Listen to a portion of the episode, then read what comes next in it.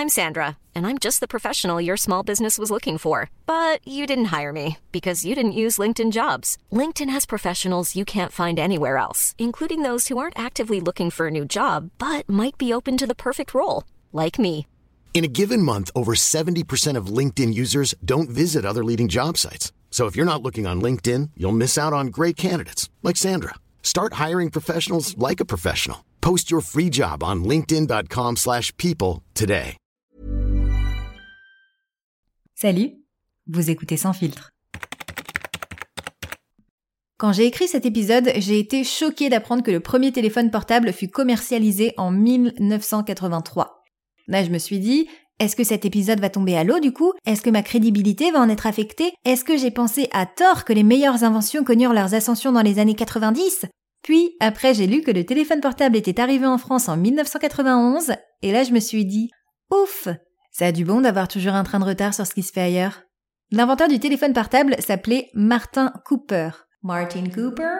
C'est un petit homme qui ressemble au Père Noël mais avec une barbe plus courte et ce fameux Martin Cooper? est l'ancien directeur général de la communication chez Motorola. J'ai quand même trouvé ça hyper ironique de se dire que les inventeurs du marché n'étaient plus du tout leaders. Ils font des trucs encore d'ailleurs, Motorola? Ah bah ça se repose sur ses lauriers hein, depuis l'invention du téléphone à clapet. Avant les téléphones portables, il y avait feu les cabines téléphoniques qui ont toutes été démantelées depuis 2017. Paix à leurs ondes. Sur les murs des cabines téléphoniques, il y avait des chewing-gums collés partout, c'était une gigantesque soupe d'ADN, on aurait pu résoudre des affaires non élucidées avec tout ça. Il y avait aussi le bebop, qui est apparu dans les années 90, que je n'ai pas connu parce que j'étais un peu trop jeune, mais j'ai trouvé le principe génial. Mis à part le fait que le truc ressemblait à un parpaing et qu'il puisse donc se transformer en arme létale si mal manipulée, le principe était qu'il fallait se trouver dans une zone d'appel, donc dans un rayon de 300 mètres sous une antenne relais, pour pouvoir joindre son correspondant. Passé cette zone, la communication se coupait automatiquement, pratique pour écourter une conversation par exemple. Oh, désolé, j'avais pas du tout entendu, la communication s'est coupée, j'étais un peu pressée, j'ai marché vite, je suis sortie de la zone. Beaucoup plus plausible que l'excuse du tunnel. D'ailleurs, pour info, vous pouvez retrouver ces signalétiques au ruban bleu, blanc, vert sur les poteaux électriques ou les canalisations. N'oubliez donc pas de lever un œil lorsque vous marchez dans la rue, mais de laisser l'autre fixé au sol pour éviter les crottes de chien ou toute autre matière qui vous obligerait à nettoyer vos chaussures. Pour revenir sur le fameux premier téléphone de Motorola, il était vendu au prix de 3995 dollars. Pesait 800 grammes, soit le poids moyen d'un chou-fleur, et mesurait 25 cm de long hors antenne, soit la taille d'une bouteille. Je vous laisse vous imaginer avec à la main un objet long comme une bouteille et pesant le poids d'un chou-fleur. Conclusion, à l'époque, pour ranger son téléphone portable, il fallait avoir de grandes poches. Heureusement, la technologie fait des miracles et ils sont devenus beaucoup plus petits, tellement petits que le plus petit téléphone du monde mesure 4 cm 67 de hauteur exactement, soit quasiment la taille de mon petit doigt, et pèse 13 grammes, et se nomme Zanko Tiny T1. 13 grammes, c'est l'équivalent d'une pièce de 2 euros et de 20 centimes réunis. Et cet objet va vous choquer, mais il ne peut être utilisé que pour envoyer des SMS et appeler. Quoi? Comment? C'est pas possible. On peut pas jouer à Candy Crush? Eh ben non. Un petit retour aux sources qui ne fait pas de mal. Sur le marché des smartphones, Samsung est le leader alors Apple, son concurrent, cherche toujours de nouvelles stratégies pour reprendre la tête de la course de la téléphonie. Alors, pour annoncer euh, la sortie du nouvel iPhone, ils ont mis les petits plats dans les grands. Le site internet d'Apple s'est transformé en guerre des étoiles. Sur la page des nouveautés, la pomme s'apparente à une constellation géante sur un fond noir. Le texte défile aplati comme le générique de Star Wars. Et la phrase d'accroche est un grand avec un grand plus.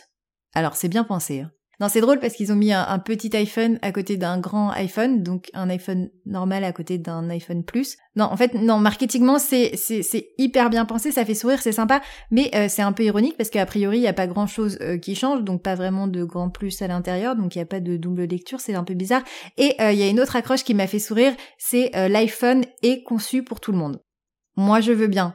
Moi, je veux bien euh, qu'on soit euh, dans l'inclusivité, dans l'inclusion, euh, mais visiblement pas avec les personnes qui gagnent un SMIC. Hein. J'avais pas prévu de vendre mes organes, mais on dit que la nature est bien faite, alors après tout, c'est peut-être pour cela que nous avons deux reins, pour qu'on en garde un et qu'on utilise l'autre pour s'acheter des iPhones avec, je présume.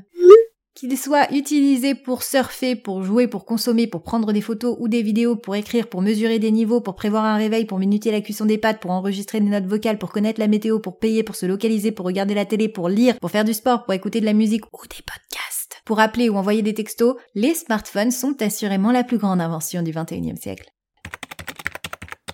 Sans filtre, c'est tous les mercredis et l'épisode de la semaine prochaine marquera la fin de cette saison 4. Déjà?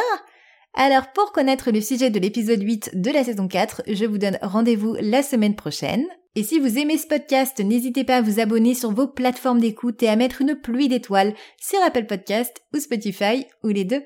Et à en parler autour de vous. À la semaine prochaine!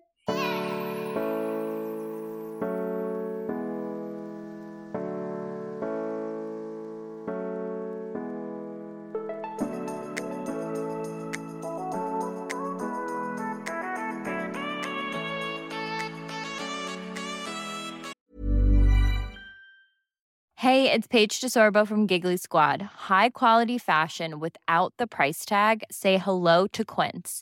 I'm snagging high-end essentials like cozy cashmere sweaters, sleek leather jackets, fine jewelry, and so much more. With Quince being 50 to 80% less than similar brands. And they partner with factories that prioritize safe, ethical, and responsible manufacturing. I love that. Luxury quality within reach. Go to quince.com slash style to get free shipping and 365 day returns on your next order. Quince.com slash style.